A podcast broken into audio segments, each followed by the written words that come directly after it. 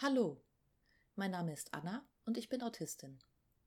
Heute stelle ich zwei Aussagen zum Autismus vor und erläutere diese. 1. Autismus ist keine Krankheit und entsprechend auch nicht heilbar. Autismus ist nicht ansteckend und wird sicherlich nicht durch eine Impfung ausgelöst. Das ist nicht nur ausgemachter Blödsinn, sondern auch eine Idee, die ernsthaften Schaden anrichtet. So über Autismus zu denken, tut Autistinnen Gewalt an und die Leute, die dies tun und weiterverbreiten, haben sicherlich nicht unser Wohl im Sinn.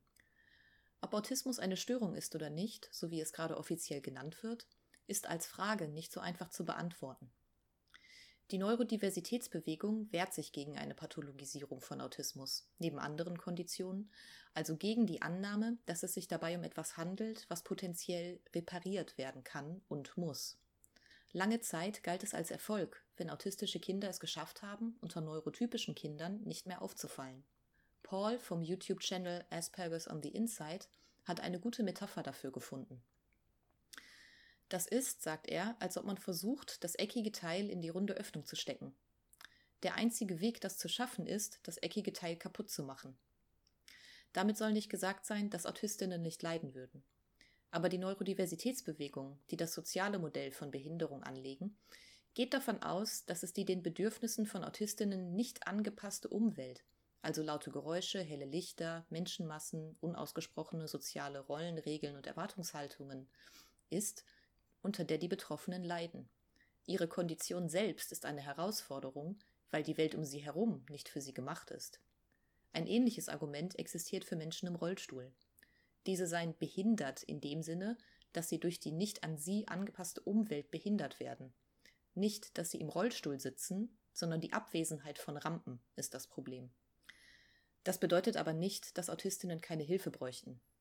Sowohl für Kinder als auch für Erwachsene mit Autismus kann das Leben ein täglicher Kampf sein. Da ist Leid und da ist Not, keine Frage. Und auch wenn wir so wirken, als ob wir ganz gut klarkommen, heißt das nicht, dass wir nicht leiden oder keine Hilfe bräuchten.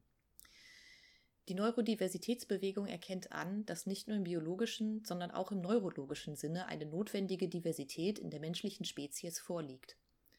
Ebenso wie die Biodiversität ist auch die Neurodiversität notwendig für uns, um als Spezies zu überleben. Das Problem ist die einseitig ausgerichtete und somit einseitig bevor- und benachteiligende Gesellschaft. 2.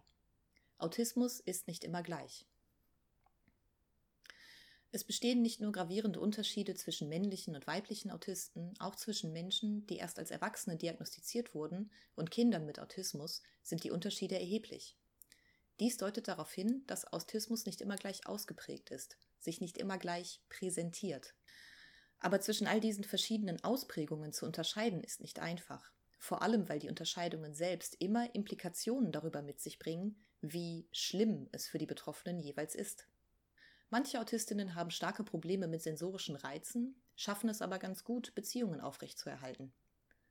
Andere Autistinnen kommen mit sensorischen Reizen gut klar, aber empfinden starke Angst in sozialen Situationen und setzen sich diesen so gut wie nie aus. Manche Autistinnen haben kein Problem mit Augenkontakt und wiegen sich nicht hin und her, wenn sie unter Stress stehen.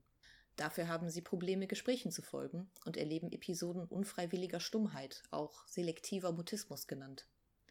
Es gibt dergleichen noch viele weitere Beispiele. Autistinnen wie ich, die ihre Kondition erfolgreich maskieren können, bekommen häufig zu hören, dass sie gar nicht autistisch wirken und dass das heißen muss, dass sie hochfunktional sind. Für viele Autistinnen ist eine solche Aussage doppelt schmerzhaft. Zum einen denken die meisten bei dem Wort hochfunktional sofort an Rain Man oder den Jungen aus dem Film Mercury Puzzle und es ergibt sich das Bild des genialen Sonderlings. Das ist aber nicht das, was mit hochfunktional gemeint ist. Hochfunktional heißt, kommt klar im Leben.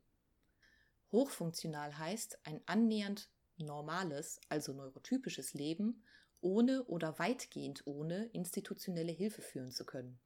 Klar haben wir Spezialinteressen, über die wir viel wissen. Aber das ist dann eben nicht unbedingt Mathematik und das Knacken von geheimen Regierungscodes, sondern vielleicht Backen oder Webstühle oder chilenische Kunstfilme. Wir sind also sofort mit einer Erwartungshaltung konfrontiert, die wir nicht erfüllen können, die aber gleichzeitig unsere gesamte Identität zu bestimmen scheint.